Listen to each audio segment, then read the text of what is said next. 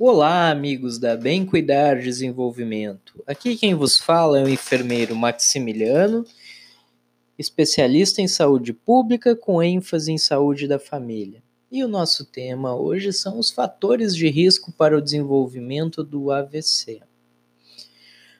O AVC ele apresenta diversos fatores que aumentam a probabilidade de ocorrência de um AVC seja ele hemorrágico ou isquêmico. Entre os principais fatores que nós podemos estar apontando,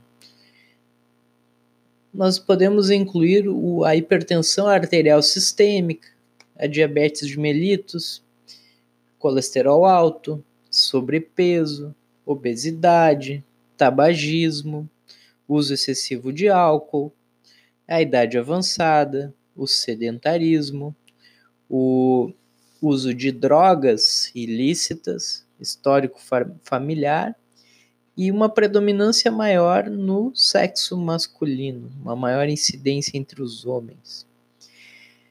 Então, é, por se tratar de uma doença multifatorial, muito, que está muito conectada com situações metabólicas, com principalmente relacionado ao sedentarismo, à má alimentação,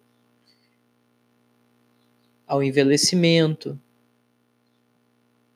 e a hábitos de vida não tão saudáveis, torna-se relevante o, o, entendimento dessa doença, o estudo dela,